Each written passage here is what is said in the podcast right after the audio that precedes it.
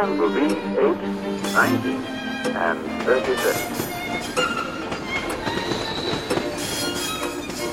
Mr. Albert, Dr. Einstein. Avec vous jusqu'à midi en compagnie d'Albert Einstein. Christine Le Cerf, Simon Vael, Pascal Raillet et Manuel Couturier.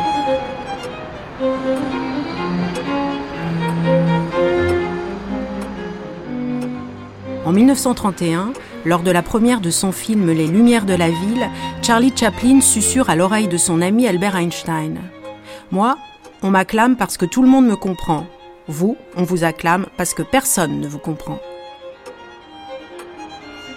L'auteur de la formule E égale MC2 est devenu malgré lui une icône du XXe siècle. La photo du génie tirant la langue reprise par Andy Warhol a fait plusieurs fois le tour du monde. Dr Einstein est celui qui pose pour les photographes. Il est drôle, rebelle et charmeur. Mais Mr Albert, lui, est solitaire. Il est celui qu'on ne voit jamais sur les photos. Prix Nobel en 1921 pour chasser en Allemagne sous le nazisme, suspecté de communisme aux États-Unis, l'auteur de la théorie de la relativité avait rendez-vous avec l'histoire. Quel homme se cache derrière le mythe? Quel héritage le savant aux multiples passeports a-t-il légué à l'humanité? Durant toute cette semaine, nous vous emmènerons de Berlin à Paris en passant par Zurich jusqu'à Jérusalem. Nous vous raconterons l'épopée de ce génie sans chaussettes qui a révolutionné le temps et l'espace et auquel on proposa très sérieusement de devenir président d'Israël. Ce matin, nous allons à la rencontre d'un homme aux multiples facettes, né à Ulm en 1879 et mort à Princeton en 1955. Mais tout de suite, notre première séquence d'archives, des amis et des proches racontent ici leurs souvenirs. Mais je laisse le soin à l'irrésistible dramaturge irlandais Bernard Shaw de vous présenter lui-même Albert Einstein. Nous sommes le 29 octobre 1930 à l'hôtel Savoy de Londres. Il y a des hommes qui sont grands au milieu de petits. Mais il y a aussi des hommes qui sont grands au milieu des grands. Et c'est précisément ce genre de grand homme qui se trouve parmi vous ce soir.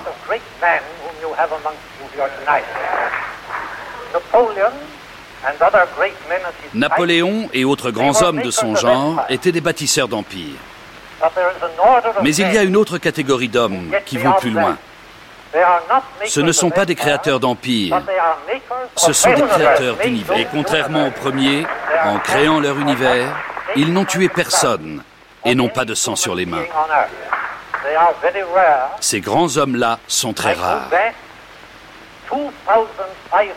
En 2500 ans, combien peut-on en dénombrer?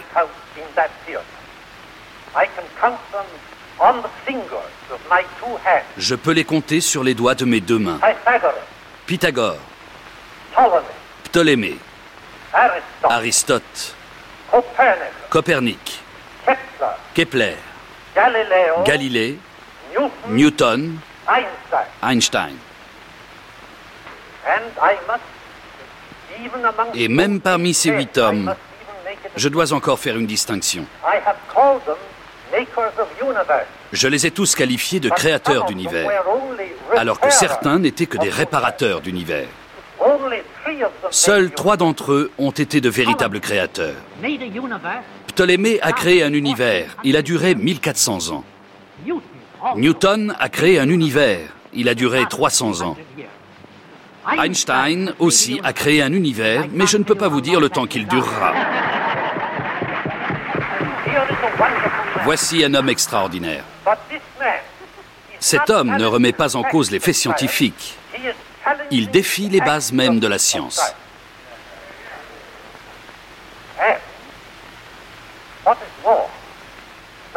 Je dirais même qu'il ne défie pas seulement les bases mêmes de la science, mais les bases de la science ont dû capituler devant un tel assaut.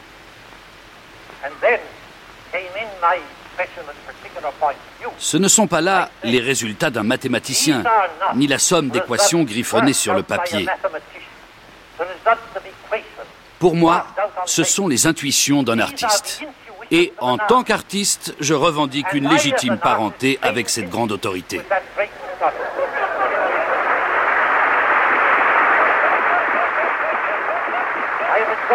Je me réjouis de ce nouvel univers qu'il nous propose. Je me réjouis qu'il ait démoli toutes les vieilles certitudes, toutes les formes d'absolutisme, toutes les vieilles conceptions figées, même celles de l'espace et du temps qui nous dissuadaient d'aller plus loin, tant leur solidité paraissait indestructible et indépassable. Moi, je veux toujours aller plus loin. Je veux des problèmes et encore des problèmes. Et notre hôte, tout dévoué à les résoudre, en a soulevé d'innombrables et de merveilleux. Au terme de cette confession, un passage doit particulièrement retenir notre attention. C'est le moment où le grand homme nous confessait son besoin naturel de solitude. Nous pouvons aisément comprendre qu'un homme aux facultés tellement supérieures aux nôtres puisse parfois se sentir seul parmi nous.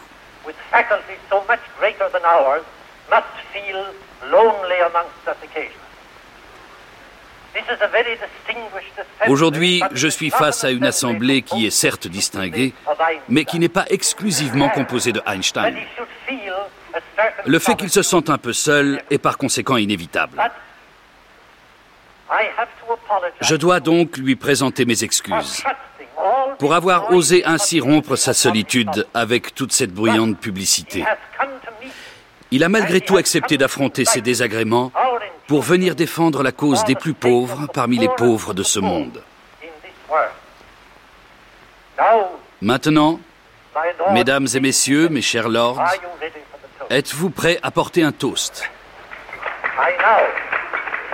Je souhaite santé et longue vie au plus grand de nos contemporains, Einstein. Visiblement très amusé et complice, c'est maintenant au tour d'Albert Einstein de prendre la parole. Chère Assemblée, il n'est pas facile de surmonter la tendance qui me pousse à vivre dans le silence de la réflexion. Je suis heureux de voir devant moi Bernard Shaw et H.G. Wells, deux personnalités dont la conception de la vie est pour moi tout particulièrement attirante.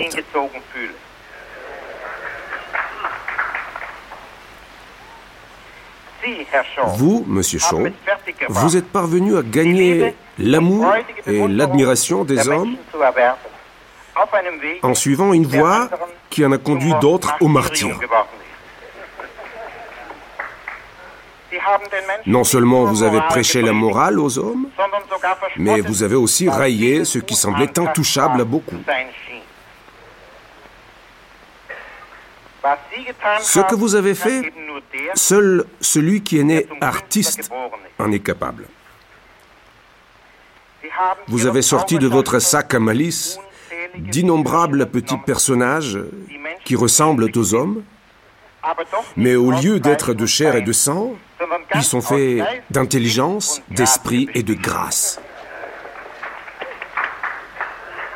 Et cependant, d'une certaine manière, ils ressemblent plus à l'homme que nous-mêmes. Et l'on oublie presque que ce ne sont pas des créatures de la nature,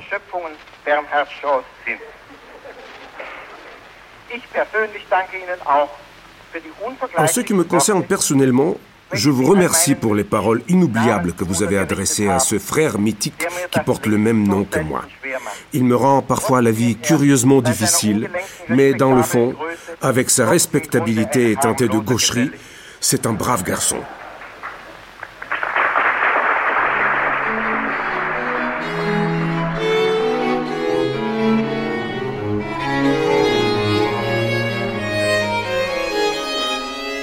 Ce sont les femmes qui ont osé livrer les témoignages les plus intimes sur Albert Einstein. Eva, Anna, Antonina sont toutes tombées sous le charme d'un homme qui savait séduire, mais qui pouvait aussi se montrer étrangement très distant. La psychanalyste Eva Rosenblum parle sans détour au micro de Ruth Sheps dans une archivina de 1990. J'ai connu Einstein grâce à mon mari Euh, mon mari l'a connu euh, à Berlin dans les années 23-24, euh, quand il était un jeune étudiant d'origine russe de Biélorussie de physique nucléaire.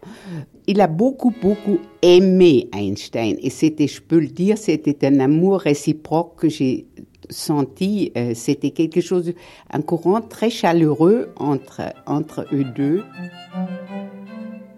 Nous sommes arrivés à Princeton, euh, aux États-Unis, en 1941, euh, fin 1941, et mon mari, aussitôt, le deuxième jour de notre arrivée, il est allé voir Einstein à Princeton. Ce n'était pas pour travailler avec lui, mais c'était uniquement pour euh, retrouver cette amitié qui lui était si précieuse pendant toute sa vie. À Princeton, euh, nous sommes restés de 41 jusqu'à 44. Mon mari faisait partie de la mission scientifique française de France Libre, la mission de De Gaulle. Nous, nous sommes allés avec nos deux petites filles qui à, l'époque avaient deux ans et demi environ et quelques mois chez Einstein dans sa très jolie petite maison, Mercer Street à Princeton, où il habitait je dirais pas seul, en quelque part seul, mais il, habitait avec sa sœur Maya, qu'il aimait beaucoup, qu'il chérissait beaucoup, et son assistante, sa secrétaire euh, Helen Dukas, à qui euh, le monde doit beaucoup parce que c'est elle qui était le grand moteur des publications et qui a gardé tout bout de papier dans la mesure du possible qui restait de lui et qui était la seule personne, je crois, de, de toutes les femmes qu'il a connues qui savait le, le manier. Euh, c'est-à-dire, il était un homme très difficile, très difficile, revêche, euh, dur par moments et euh, qui pouvait être grossier. Euh, mais euh, chaleureux et on oubliait aussitôt qu'il s'était mis en colère. Voilà un portrait qu'on n'a pas l'habitude d'entendre. non, en effet. Et je dois dire, euh, peut-être c'est ma profession qui me permet de dire les choses très franchement. sinon, on a une fausse image de cet homme et je ne voudrais pas ajouter quelque chose à cette fausse image. Je voudrais rétablir quelque chose de vrai.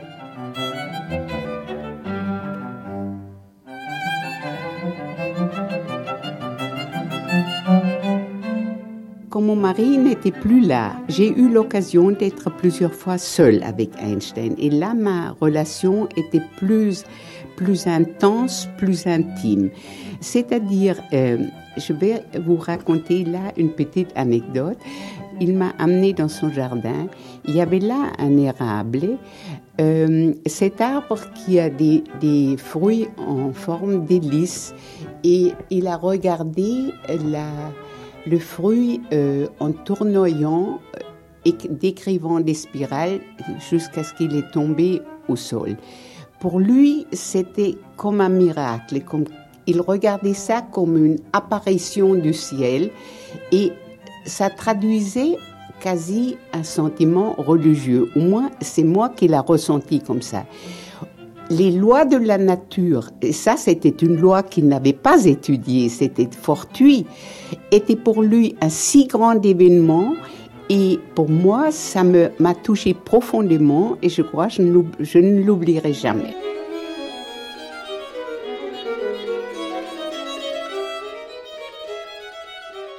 Anna Levy, amie intime de la famille Einstein à Princeton, s'entretient ici en 1991 avec le journaliste Richard Crowling. Les maisons ont-elles une âme? Il y avait quelque chose dans cette maison.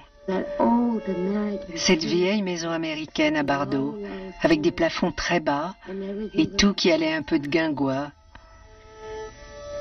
Le vieux, grand, beau mobilier allemand.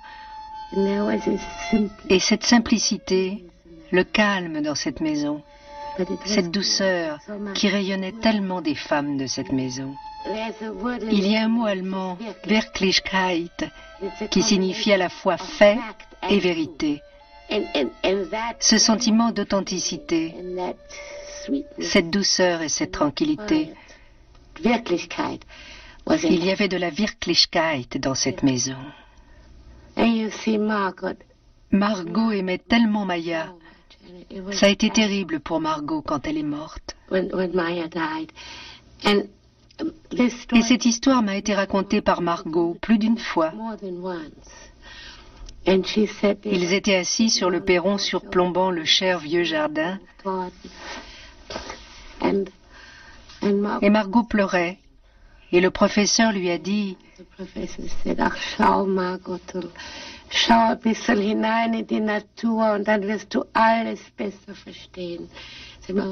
Observe, Margot, observe bien la nature et tu comprendras tout beaucoup mieux.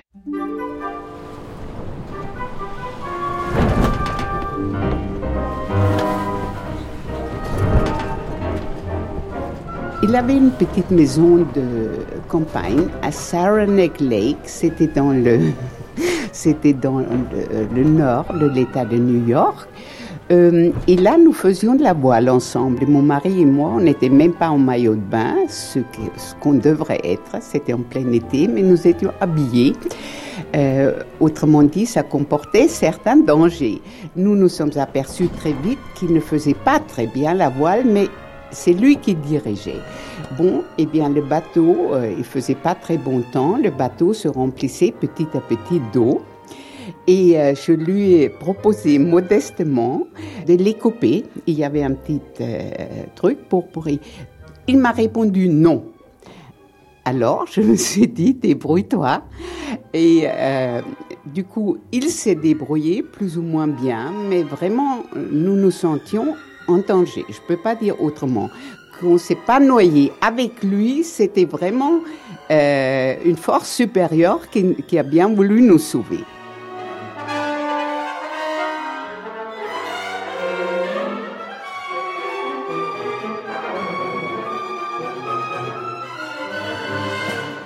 de loin, euh, nous étions, c'était un assez grand lac, il faisait assez noir, le ciel était sombre.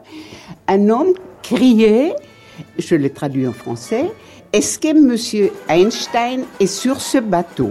Et Einstein a répondu non. Là-dessus, cet homme a recommencé. Est-ce que professeur Einstein est sur ce bateau? Einstein reprend non. Il criait, il hurlait. Bon, après, cet homme répond, mais si professeur Einstein est sur ce bateau, j'aimerais bien le rencontrer. Et qui était-ce? C'était Béla Bartok. Einstein cherchait à éviter des intrus. C'était son plaisir de faire son, son partie de bateau, qui d'ailleurs était tout ce qu'il y a de plus difficile avec nous il ne savait pas très bien faire, comme je l'ai déjà dit, comme à mon avis aussi, il jouait pas très très bien le violon, mais il jouait.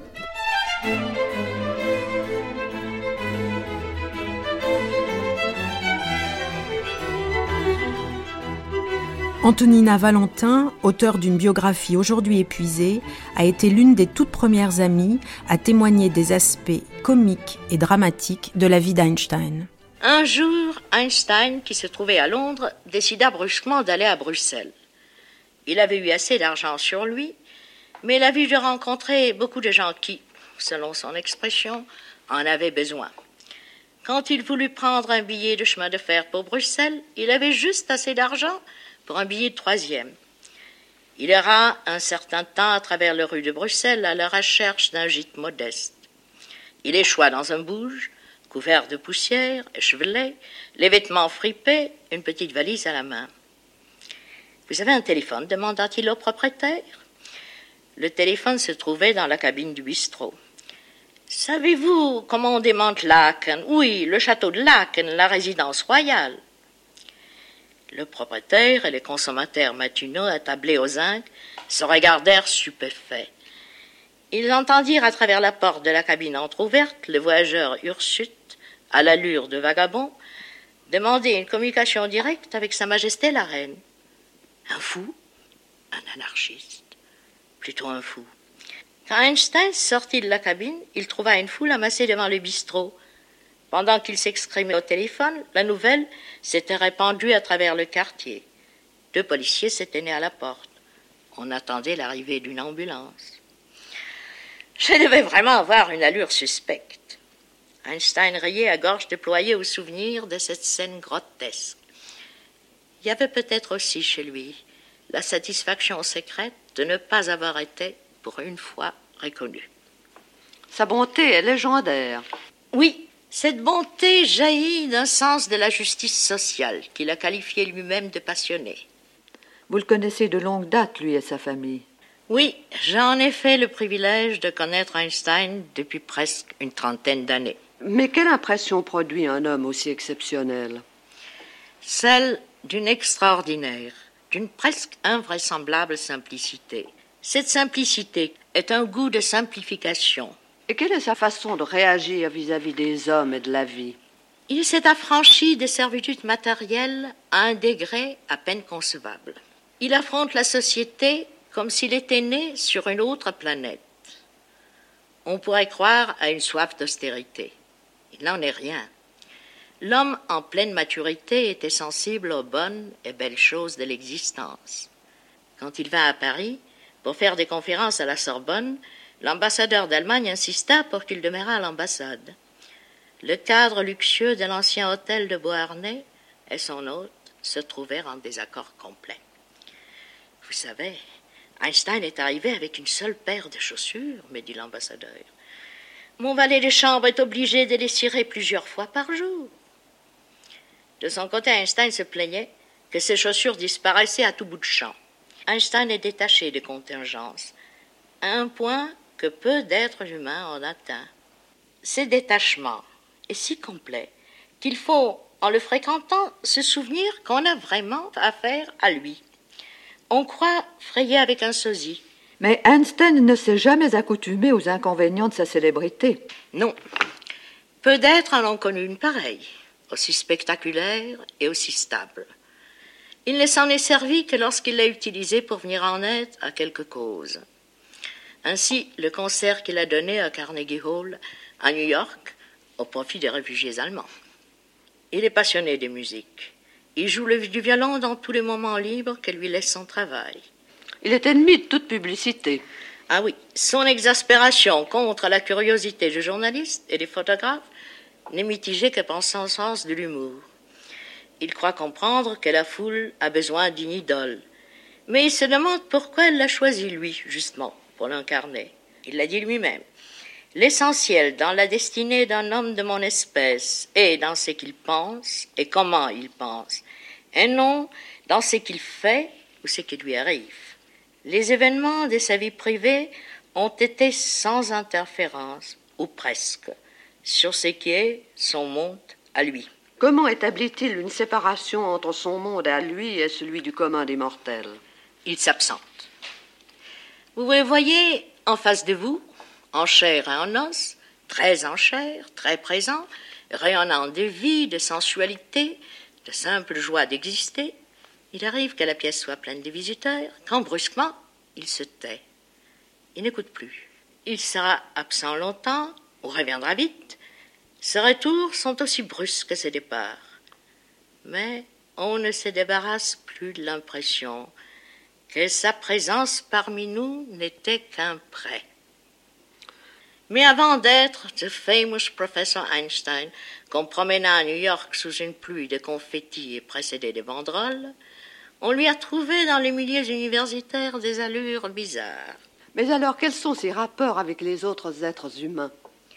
Il ne connaît en fait que des relations établies une fois pour toutes. C'est ainsi que ce rapport avec la reine Élisabeth de Belgique ne différait guère de ceux avec les simples mortels. Il disait la reine, comme un prénom. Un jour, dans sa maison de campagne, je me trouvais près de lui alors qu'il fouillait dans les poches de son vieux pantalon blanc à la recherche d'un papier égaré. Il les vidait sur la table à pleine main avec des gestes impatients. Poche de collégien, canif, bout de ficelle, morceaux de biscuits, fiches cornées, tickets d'autobus, menu monnaie, poussière de tabac. Une grande feuille se déploya avec un crissement parcheminé. Un poème, que la reine Élisabeth lui avait dédié. Au bas de la grande page couleur d'ivoire, quelques mots et quelques chiffres tracés de l'écriture régulière d'Einstein. Je me penchai sur la table. J'ai lu. Autobus, 50 pfennig. Journal, papier.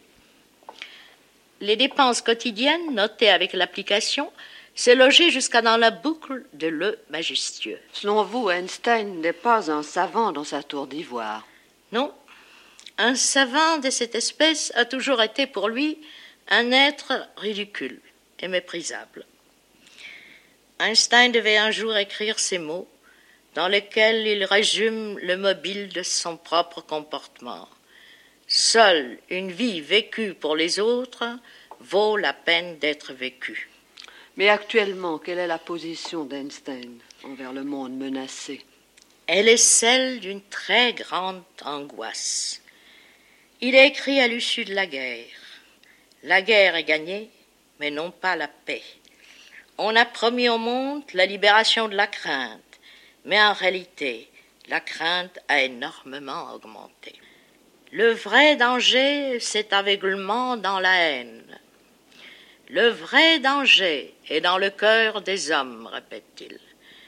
Une nouvelle manière de penser est essentielle si l'humanité doit survivre et se mouvoir vers des plans plus élevés. Et maintenant, comment vit-il à Princeton? Presque en reclus. Il a vieilli, mais les visages pâlis a beau être consumés de l'intérieur, minés par la maladie et la souffrance. Mais en même temps, on sent sa présence plus réelle que jamais, plus anxieusement proche de l'humain, plus lié au monde et plus acharné à durer. Mais aussi, pour parachever son œuvre scientifique, cette recherche du champ unifié qui est son aspiration vers l'harmonie universelle.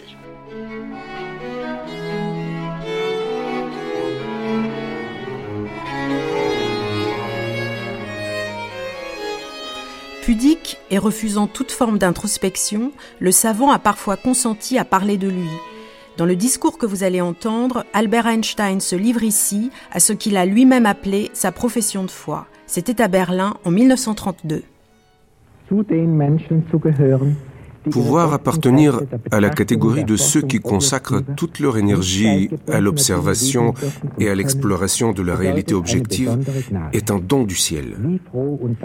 Et quelle joie, quelle bénédiction de pouvoir s'affranchir des caprices du destin ou des comportements de son prochain.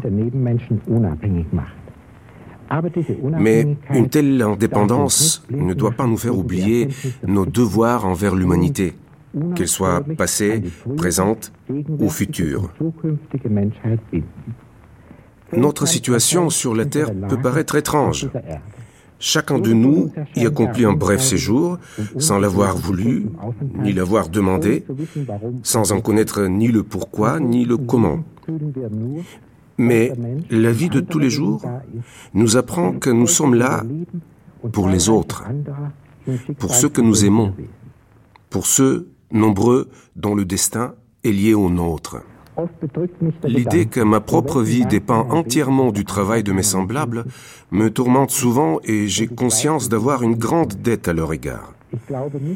Je ne crois pas au libre arbitre. Les paroles de Schopenhauer, l'homme peut faire ce qu'il veut, mais il ne peut vouloir ce qu'il veut, m'accompagnent dans toutes les circonstances de la vie et me réconcilient avec le comportement des hommes, même quand celui-ci est particulièrement blessant. Avoir conscience qu'il n'y a pas de libre arbitre m'empêche de trop prendre au sérieux les actes et les jugements des hommes, les miens comme ceux de mes semblables, et m'aide à garder intact mon sens de l'humour.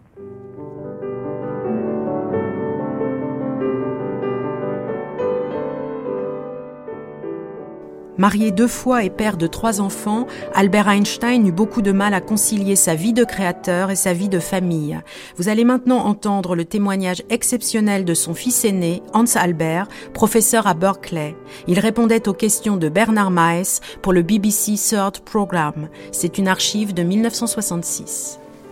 Well, probably one of the earliest memories was when I must have been around three years old, maybe four, when he made me a little cable car out of matchboxes. C'est l'un de mes plus vieux souvenirs. Je devais avoir environ trois ans, peut-être quatre.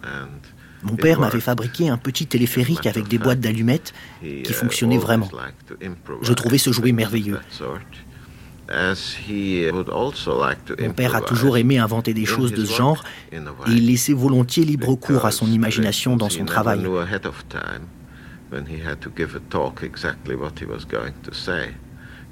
Lorsqu'il devait faire une conférence, il ne savait jamais exactement à l'avance ce qu'il allait dire. Il s'adaptait au public et aux étudiants qu'il avait en face de lui. Il savait trouver les, bons mots et rentrer dans les détails si nécessaire. Ce sens de l'improvisation était l'un des traits essentiels de sa personnalité et de sa manière de fonctionner.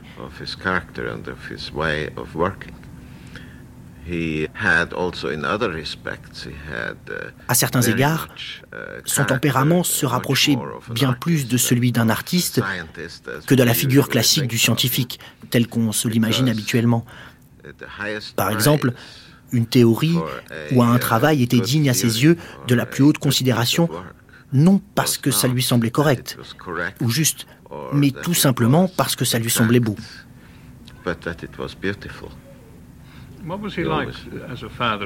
Qu'aimait faire votre père à la maison? S'impliquait-il dans la vie familiale? Oui. Je me souviens très bien de l'époque où il coupait encore du bois pour le poêle et ramenait du charbon pour le chauffage, comme cela se faisait en hiver encore au début du siècle. Il était toujours prêt à rendre service, même si, lorsqu'il s'agissait d'accomplir des tâches plus délicates, il n'était pas particulièrement habile de ses mains.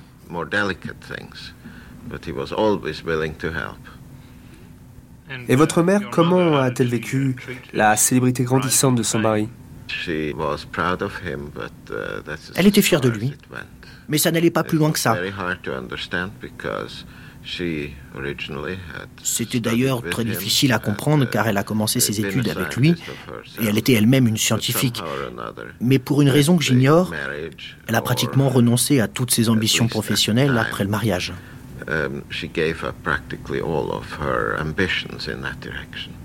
N'était-ce pas là précisément la cause de leur séparation ultérieure? J'en doute.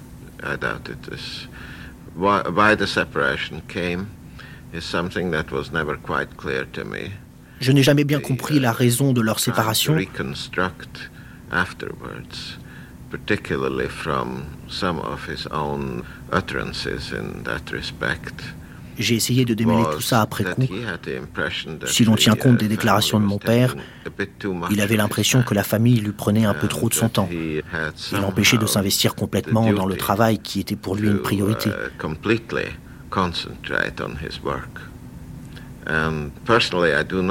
Personnellement, je crois qu'il n'y est pas parvenu car au bout du compte, à la maison, il avait plus de temps que lorsqu'il devait lui-même subvenir à ses besoins ou affronter seul le monde extérieur.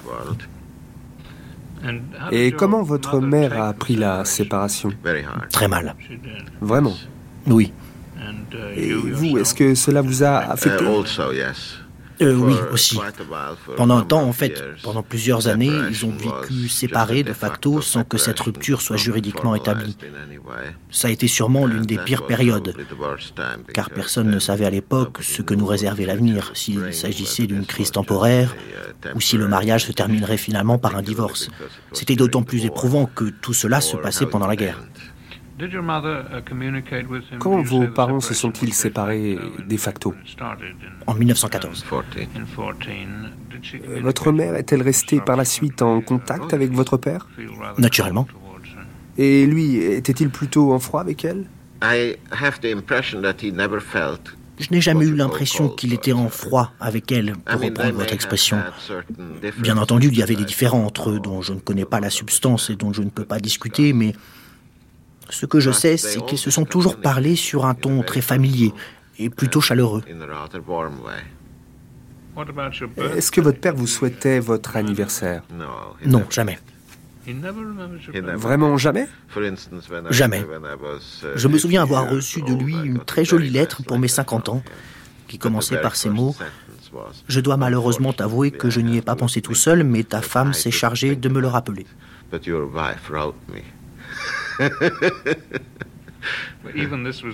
Il oubliait aussi de, de vous le souhaiter lorsque vous étiez petit. Oh oui, oui, je vous assure. Et vous n'étiez pas déçu? Pas du tout. Je n'y accordais pas beaucoup d'importance, moi non plus. il disait qu'il vous avait élevé comme si vous étiez une part de lui-même.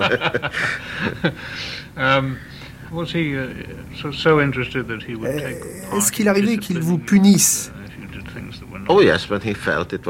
Bien sûr, quand il jugeait que c'était nécessaire, et c'est arrivé à plusieurs reprises. Je crois que je devais être un sacré garnement.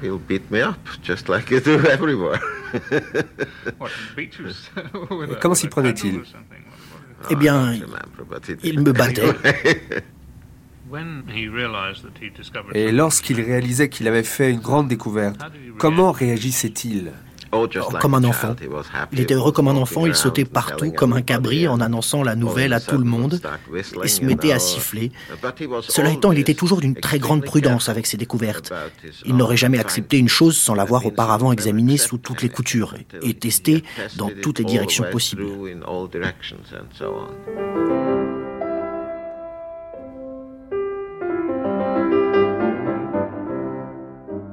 Le dernier petit-fils d'Einstein, Bernard César, fils de Hans Albert, est mort aux États-Unis en 2008. Il était marié à Aude Einstein, qui nous a très chaleureusement invités chez elle à Berne à partager des asperges. Cette femme de caractère, drôle et sombre à la fois, un peu bohème et indépendante, incarne à sa manière le douloureux destin des femmes chez les Einstein.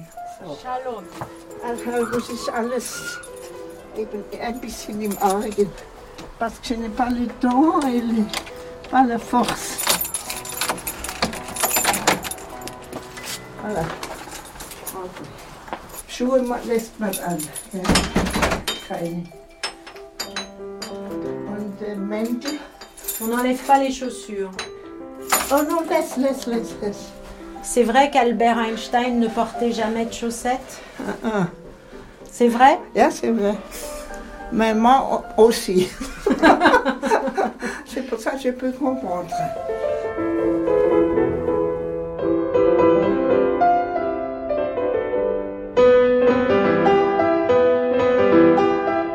Vielleicht die ersten paar Sätze auf Französisch und dann auf Deutsch. Ça me gêne parce mm. que mon français est si déplorable. Mm. On, on essaierait. Aude Einstein, vous avez rencontré Albert Einstein? Non, on n'a pas rencontré. C'était l'année de la naissance de mon plus aîné, Thomas. Il est, euh, comme dit-on, geboren. Il, est né? Il est né le euh, 4 19 55 il n'était pas encore né. Euh, moi, j'étais enceinte. Euh, on est allé en Italie et on était à Venedig. Et soudainement, quelqu'un disait, c'était Ah, Einstein kaputt, avec un euh, papier, un newspaper.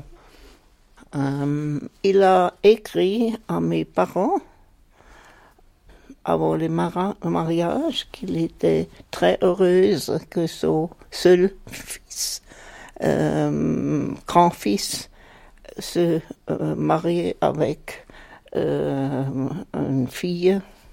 C'était un peu, comme il disait, il retourne en une famille parce que c'était aussi mon papa, mon papa était juif. Aude Einstein, vous avez été l'épouse de Bernard Einstein, le petit-fils d'Albert. Mhm. Que vous racontez votre mari sur son grand-père? Il racontait très peu de choses à son sujet. Ähm, Il n'en parlait pas beaucoup. Son grand-père était un peu déçu de lui. Il avait fait d'autres projets pour lui et de plus, il ne le voyait pas souvent. Er hat ihn auch nicht oft gesehen. Er wollte ein Großvater sein. Er wollte Einstein a voulu être un grand-père. Il a voulu être un père, mais il n'y est pas vraiment parvenu. Und, ähm, Warum On ne sait pas vraiment pourquoi. Hm? Er Je crois qu'il était très déçu par les enfants.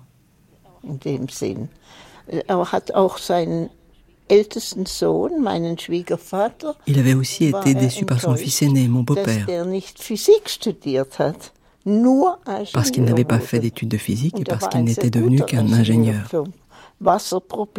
Et c'était pourtant un très bon ingénieur en hydromatique ou quelque chose comme ça. Einstein a essayé d'être un bon grand-père. Il avait offert un vélo à son petit-fils. On le voit sur une photo, vous la connaissez sûrement. Ähm, Mais sinon, il le traitait toujours avec une certaine condescendance, sans aucune chaleur. Est-ce que vous diriez qu'Albert Einstein avait des difficultés à vivre avec les autres?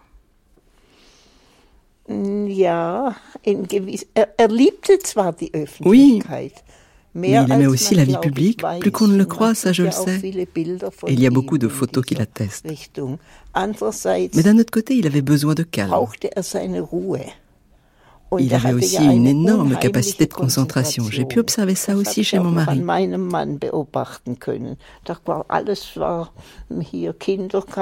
Il y avait beau y avoir des enfants partout qui jouaient dans la maison. S'il avait quelque chose en tête, il pouvait rester des heures assis là avec une simple feuille de papier et il fallait faire très attention que ce ne soit pas le carnet scolaire des enfants ou un papier administratif important et il se mettait à faire ses calculs.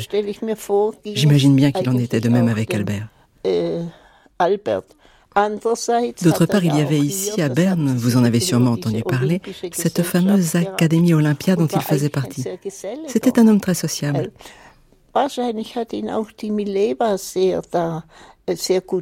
Mais il faut dire aussi que la présence de Mileva lui a sans doute fait beaucoup de bien. Elle l'a souvent rappelé à l'ordre et l'a poussé à travailler. Bien sûr, on ne met jamais cela en avant. Mais il y a un vieux proverbe qui dit Derrière l'homme de génie se cache toujours une femme dévouée. Est-ce qu'on racontait dans la famille des, des anecdotes sur Albert Einstein? Oui, mon mari m'en a raconté une que vous connaissez certainement. Einstein était un très bon navigateur. Il aimait beaucoup la voile. Mon mari m'a raconté que ce qu'Einstein préférait, c'était naviguer par temps calme, quand il n'y avait pas le moindre souffle de vent, ce qui est pour le moins inhabituel. Il avait beaucoup d'humour. Il a écrit des vers rimés très drôles. Son fils aussi, Édouard Albert, a écrit de magnifiques poèmes. Oui, oui, ils étaient pleins d'humour, ils avaient le sens de la musicalité.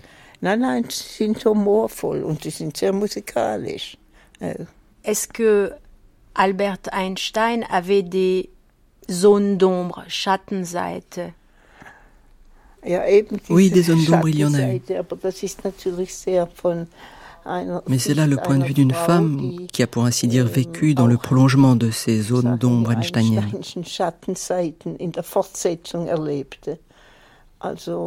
Rappelez-vous ces lettres d'amour échangées avec Mileva.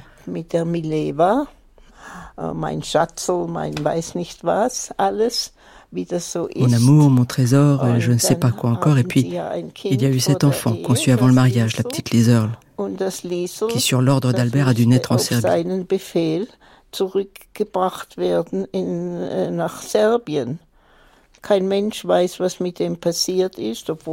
Personne ne sait ce que Liesel est devenu, même si depuis une certaine Madame Milenjevic a écrit un gros livre là-dessus.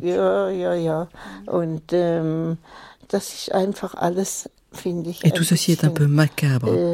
Je ne trouve pas le mot juste pour dire ça. Mileva était une étrangère, sans lui ici à Berne. Et je trouve qu'il s'agit bien d'une zone d'ombre quand on donne l'ordre à une femme, à une mère, d'éloigner son enfant et de ne plus s'en occuper par la suite.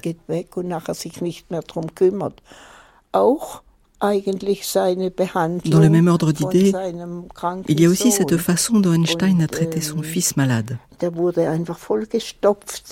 On l'a tout simplement bourré de médicaments. Je l'ai bien connu personnellement et ça aussi, c'est à mon avis une terrible zone d'ombre. Le père n'a jamais rendu visite à son fils. Et sur le plan financier, il n'a pas été correct non plus. Ce qui a été écrit à ce sujet est fou. Je le tiens d'une autre source. Mais on pourrait attendre d'un homme aussi célèbre qu'il s'occupe autrement de son fils. Il y a encore une autre chose. Einstein a fait de la vie de ma très chère belle-mère un véritable enfer. Lorsqu'elle a voulu épouser son fils, il a propagé des choses très vilaines à son sujet. Il a dit qu'elle était trop petite, qu'elle était trop vieille, qu'elle n'était pas issue du milieu qu'il aurait souhaité pour son fils. Et pourtant, c'était le souhait le plus cher de mon beau-père d'épouser cette femme. C'était une femme fantastique qui avait un doctorat, ce qui est rarement évoqué. Née en 1895, fille d'un receveur des postes, elle s'appelait Frida Knecht. C'est très inhabituel ici en Suisse qu'une fille de receveur des postes puisse faire des études universitaires. Elle avait fait sa thèse sur Hebel. Personne n'a jamais parlé de Frau Dr. Einstein. Et personne n'en parlera jamais. C'était une femme pleine de bonté et d'innocence, très intelligente, qui a beaucoup souffert lorsqu'elle a été contrainte d'émigrer. Il faut le dire là, ce fut la seule fois. Einstein a déboursé un peu d'argent pour son fils et sa famille. Il voulait qu'ils émigrent en 1938. Est-ce que vous admirez Albert Einstein? Admirer, bewundern. Ou est-ce que vous le détestez Non, non, on ne peut pas dire, je mache mich lächerlich. Non, non. Non, non, on ne peut pas dire ça. Ce serait ridicule de ma äh, part. Non, non, il était digne d'admiration et il était très séduisant. Et je suis suffisamment prétentieuse pour penser que j'ai transmis quelques-uns de ses traits par les gènes à mes fantastiques petits-enfants. Ils sont tous brillants. Ma fille a six enfants. Je crois qu'il en aurait éprouvé de la joie. Non, non, j'ai de l'admiration pour lui, malgré tout.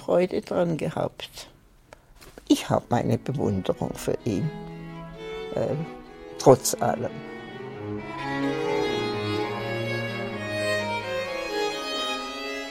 Albert Einstein, Berlin, 1932. Bien que je sois dans ma vie de tous les jours le type même du solitaire, la conscience d'appartenir à la communauté silencieuse de ceux qui luttent pour la vérité, la beauté et la justice m'empêche d'éprouver un quelconque sentiment d'isolement. La chose la plus belle et plus profonde que l'homme puisse ressentir dans la vie, c'est le mystère. Il est à la base de la religion. Il est aussi à l'origine de toute aspiration profonde dans le domaine de l'art ou de la science. Celui qui n'en fait pas l'expérience me semble mort, ou du moins aveugle. Sentir qu'il existe quelque chose qui échappe à notre compréhension, dont on ne peut qu'indirectement saisir la beauté et le caractère sublime, c'est un sentiment religieux. Et en ce sens, seulement, je peux dire que je suis religieux. Es ist mir genug, diese Geheimnisse staunend zu ahnen und zu versuchen, Je reste émerveillé devant tous ces secrets et j'essaie humblement de saisir par l'esprit un pâle reflet de la sublime structure de tout ce qui est. C'est avec cette méditation philosophique d'Albert Einstein que se referme le premier volet de notre séquence archive. Mr. Albert, Dr. Einstein, Christine Le Cerf, Simon Veil, Pascal Raillet et Manuel Couturier. Un grand merci à la BBC et à Véronique Jolivet de l'INA. La grande traversée Einstein continue jusqu'à midi. À 11h, le débat et dans quelques minutes, un documentaire sur le tempérament d'Einstein. Restez avec nous.